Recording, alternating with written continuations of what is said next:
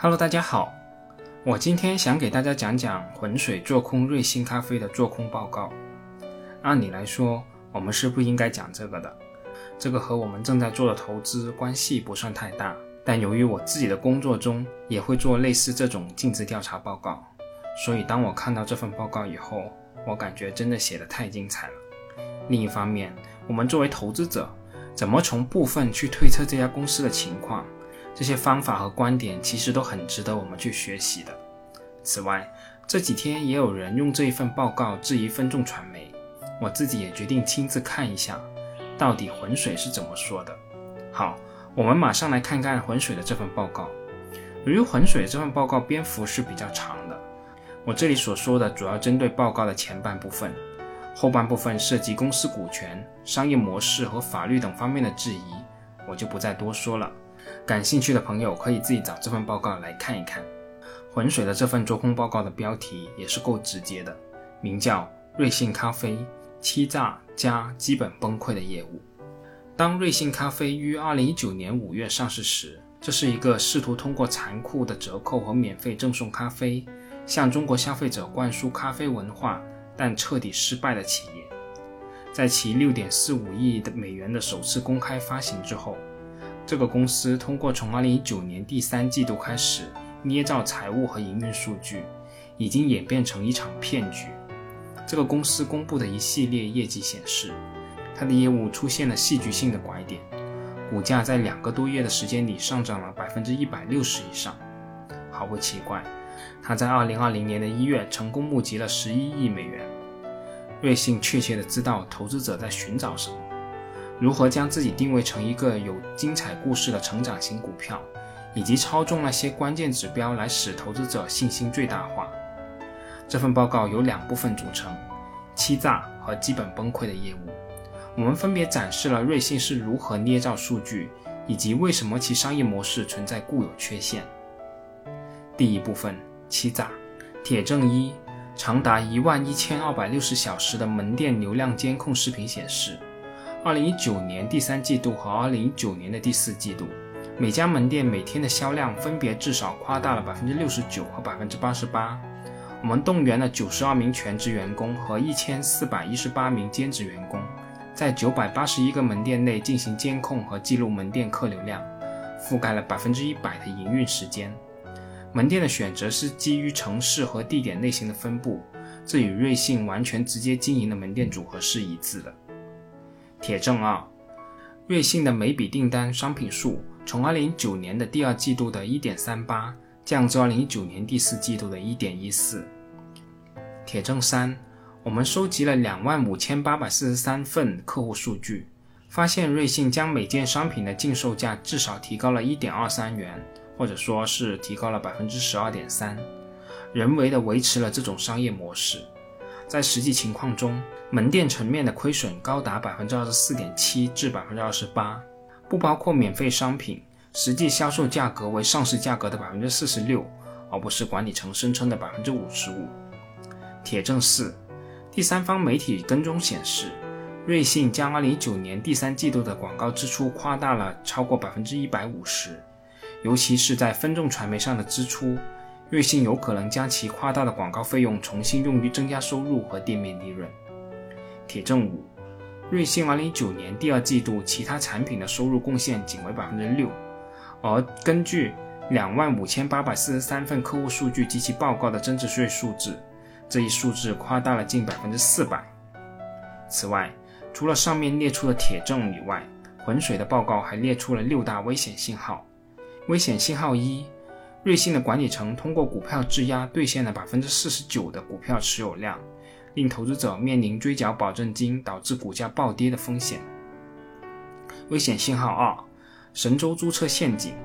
瑞幸集团董事长陆正耀和同一批关系密切的私募股权投资者从神州租车套现了十六亿美元，而少数股东损失惨重。危险信号三：通过收购宝沃汽车。陆正耀陆续转移了1.37亿元人民币给其关联方王百英、宝沃、神州以及王百英将在未来十二个月内向北京汽车集团有限公司支付59.5亿元人民币。目前，王百英拥有一家新成立的咖啡机供应商，该供应商位于瑞幸总部的隔壁。危险信号四：瑞幸最近通过增发和发行可转换债券，募集了8.65亿美元，以发展其无人零售战略。这更可能是管理层从公司吸走大量现金的便捷方式。危险信号五：瑞幸的其中一名独立董事曾在一些在美上市非常可疑的中国公司中担任董事。这些公司都令公开投资者蒙受巨大损失。危险信号六：瑞幸的联合创始人兼首席运营官杨飞，曾是北京口碑互动营销策划有限公司的联合创始人兼总经理，曾因非法经营罪被判处十八个月监禁。之后，口碑与北京轻动易维科技股份有限公司成为关联方。轻动易维现在是神州注册的分支机构，并且正在与瑞幸进行关联交易。而报告的第二部分是说瑞幸基本崩溃的业务。那这里浑水列出了五个商业模式的缺陷。商业模式缺陷一：瑞幸针对核心功能性咖啡需求的主张是错误的。中国人人均每天八十六毫克的咖啡因摄入量与其他亚洲国家是类似的，其中百分之九十五的咖啡因摄入量来自茶。中国核心功能性咖啡产品的市场很小，仅有适度增长。商业模式缺陷二：瑞幸的客户对价格高度敏感，而存留率则受到价格促销的推动。公司试图降低折扣水平，并同时增加同一门店的销售额是不可能的。商业模式缺陷三：无法获得利润的单位经济效益，瑞幸的商业模式注定将崩溃。商业模式缺陷四：瑞幸的梦想是从咖啡开始。成为每个人日常生活的一部分是不大可能实现的，因为公司缺乏其他有竞争力的非咖啡产品。购买瑞幸产品的大多数是机会主义者，没有品牌忠诚度。其省力轻便的储藏模式仅适用于制造与投放市场十多年的一点零茶饮料时代，而领先的新鲜茶生产商在五年前就率先推出了三点零的产品。商业模式缺陷五。小鹿茶的特许经营业务合规风险高，没有按照法律要求向相关部门进行登记。因为小鹿茶在2019年的9月开始经营特许经营业务，没有达到至少有两家直营店至少运营满一年的要求。好，下面我就主要给大家讲讲欺诈部分。我们首先说这个铁证一，在长达一万一千二百六十小时的门店客流量监控视频显示。二零一九年的第三季度和二零一九年的第四季度，瑞幸每家门店每天的销量分别至少夸大了百分之六十九和百分之八十八。浑水动员了九十二名全职和一千四百一十八名兼职人员在现场进行了监控，成功记录了九百八十一个门店日的客流量，覆盖了六百二十家门店的百分之一百的营运时间。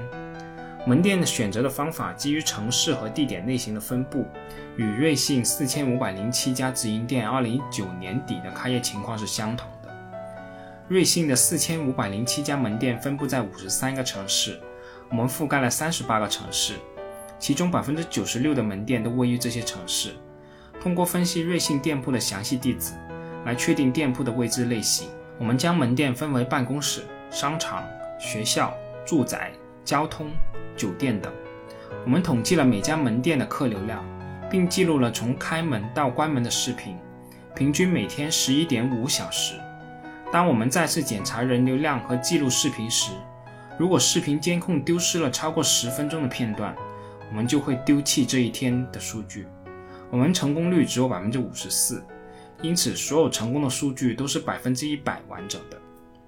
浑水的报告中还直接列出了一些城市的位置类型和店名等对比数据，其中主要的信息有：一、瑞幸整体直营门店的组合；第二，浑水成功执行并在数据分析中呈现出的九百八十一家门店数；第三，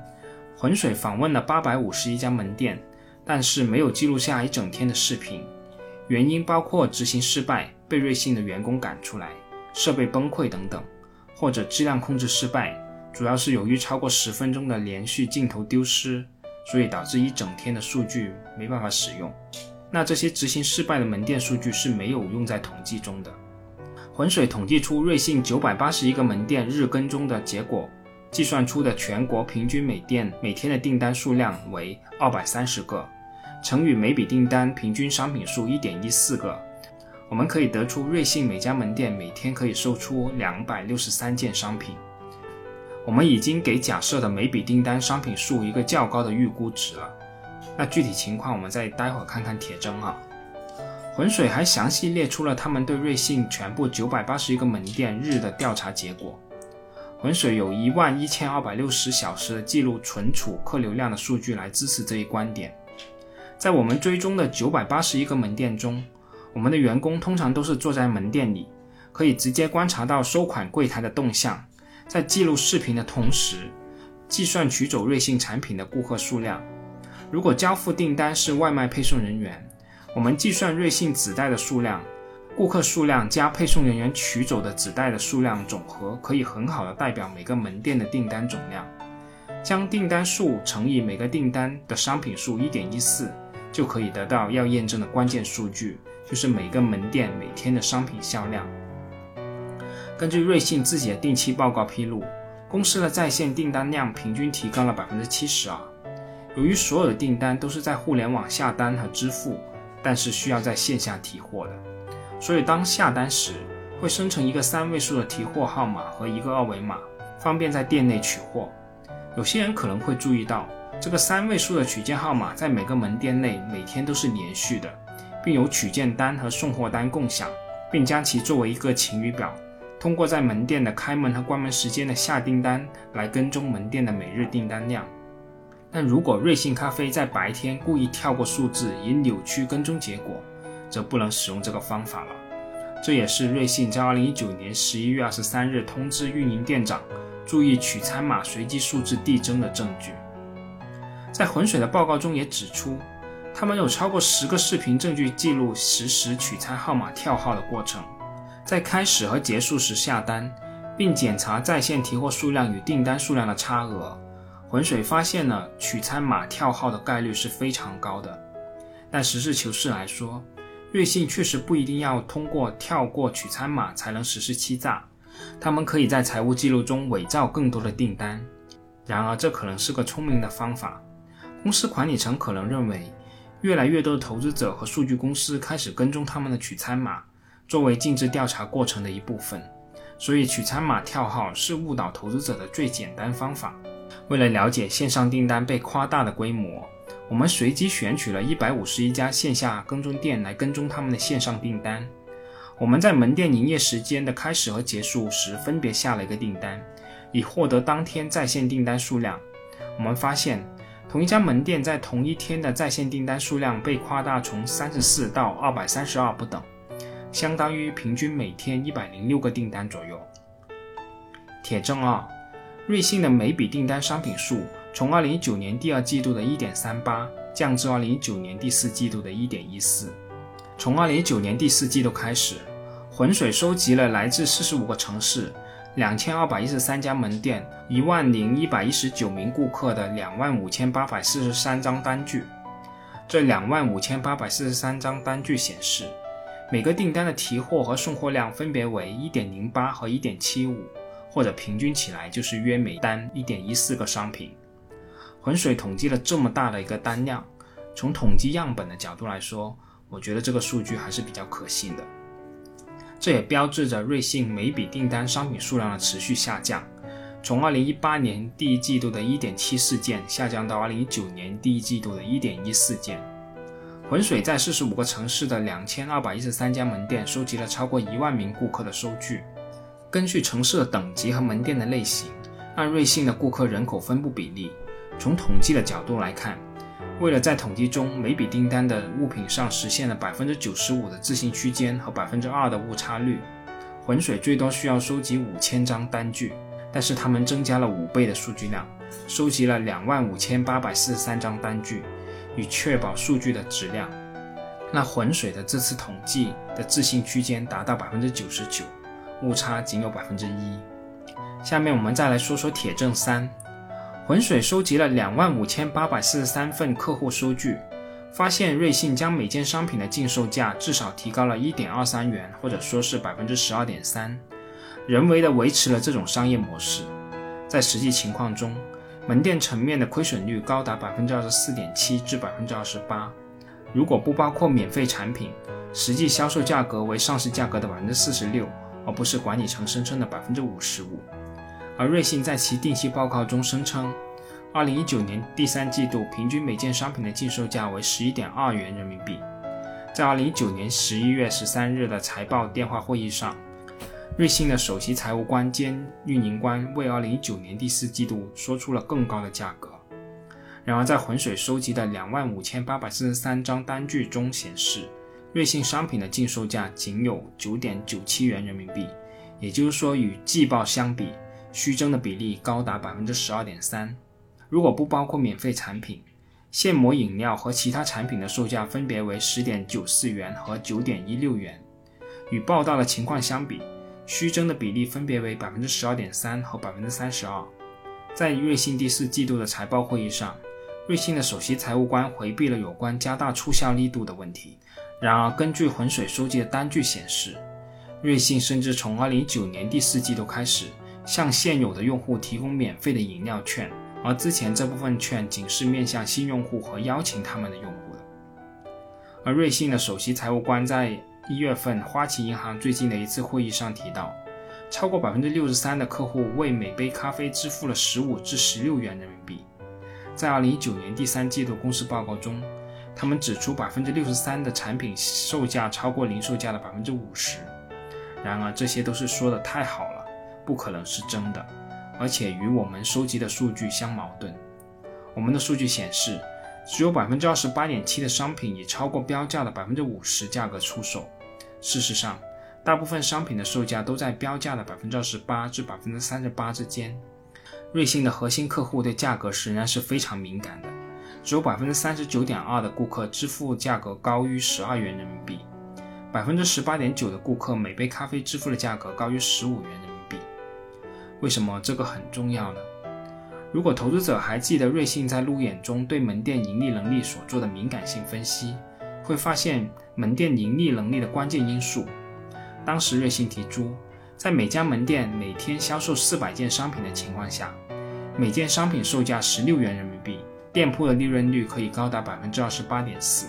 而在实际情况中，每店商品的销售价格其实是低于下限十二元的。这一点不知道为什么被忽略了，这也代表着一个更加艰难的盈利前景。在实际情况下，瑞幸每家店每天销售二百六十三件商品，净售价为九点九七元，每家店铺的亏损率将高达百分之二十八。注意，所有的数据都是由管理层提供的。退一步来说，通过送免费的咖啡实现规模经济。并在2019年的第二季度报告的数字中降低成本，门店层面的亏损率仍然高达百分之二十四点七。在目前的价格水平上，他们只能通过每天每家店销售八百件商品来实现门店的盈利，否则他们必须将有效售价提高到十三元人民币。这就是为什么他们需要编造每单的销售金额来维持他们的商业模式。铁证是，这也是我们最关注的。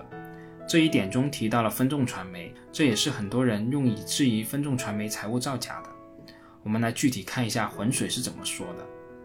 第三方媒体数据显示，瑞幸将其在2019年第三季度的广告支出夸大了百分之一百五十以上，尤其是在分众传媒的支出上。瑞幸在招股说明书中披露，2019年3月31日前的季度广告支出，IPO 后。它的广告费用通过其季度盈利报告中新客户获取成本的分项来计算。在2019年第二季度的财报会议上显示，公司首次披露2019年第二季度在分众传媒上投放的金额为1.545亿元，占了2.42亿元广告支出总额的64%。而据 CTR，也就是央视索福瑞市场研究跟踪的数据显示。瑞幸将2019年第三季度的广告支出多报了百分之一百五十以上。2019年第三季度，CTR 数据显示，瑞幸在分众传媒上的投放支出为四千六百万元人民币，仅占瑞幸广告支出的百分之十二，远低于前几季度。假设瑞幸在2019年第三季度的非分众传媒广告支出与此相当，那么瑞幸将其广告支出夸大了百分之一百五十八。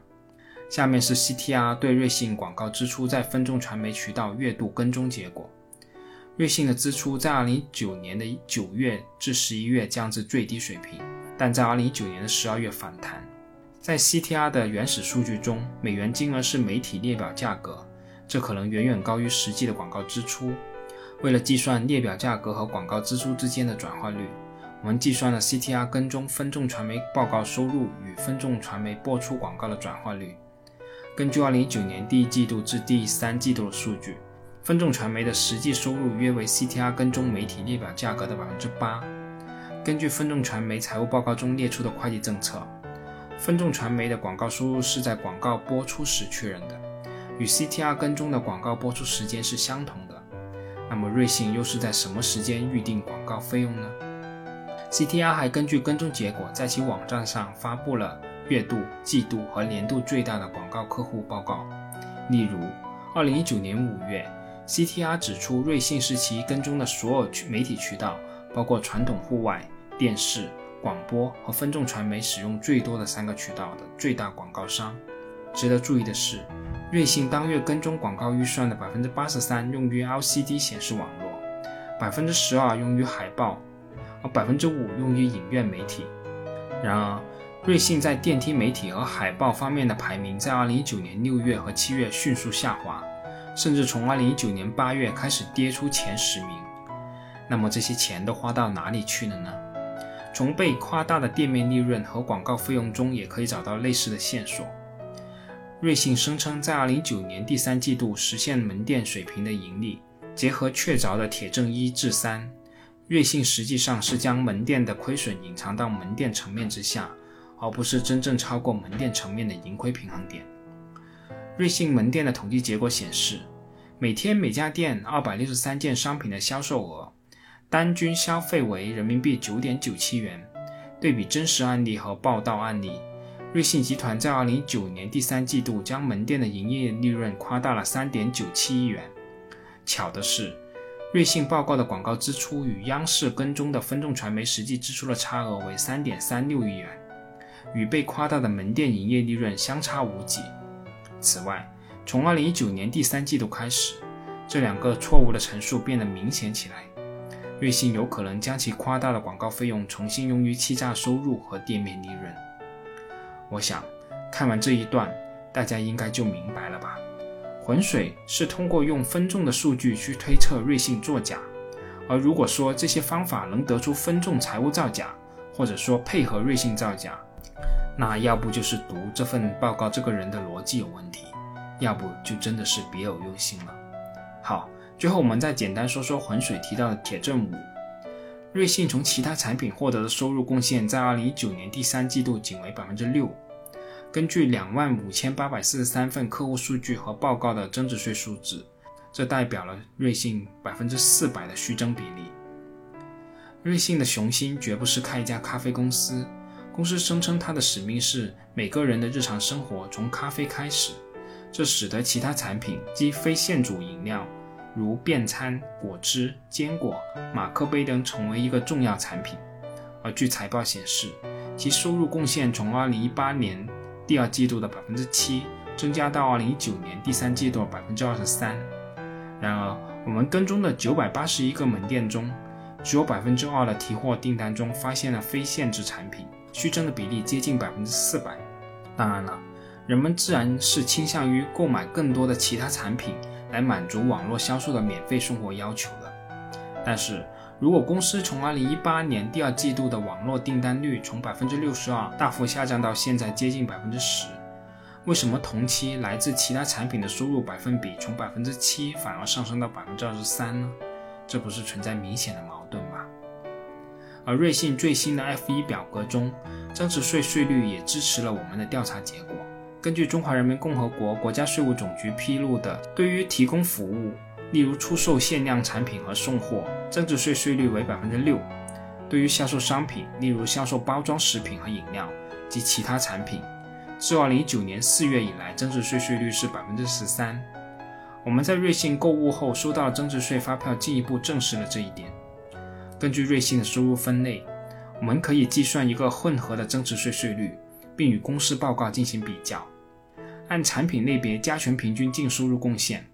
我们发现，通过收入与增值税税率复合计算的结果，与上市前的2018年的第四季度、2018年的全年、2019年第一季度的情况完全吻合。然而，2019年的二至三季度，这一差距突然扩大，报告的增值税税率为百分之六点五，而实际计算的结果为百分之七点六。从另一个角度来看，为了与报告的百分之六点五的增值税税率相一致。其他产品的收入贡献实际将是百分之七，这是与两万五千八百四十三张发票的百分之六点二是非常接近的，而公司报告的数据是百分之二十二至百分之二十三。在这种情况下，其他产品在二零一九年的第三季度实际收入仅有百分之六至七，又或者说瑞幸存在逃税行为。浑水为了确认其他产品的增值税税率是百分之十三。他们还真的去瑞幸购买了一些产品，并要求提供增值税记录。它清楚地显示，百分之十三的增值税为坚果、松饼、果汁等，百分之六为现做饮料和送餐费。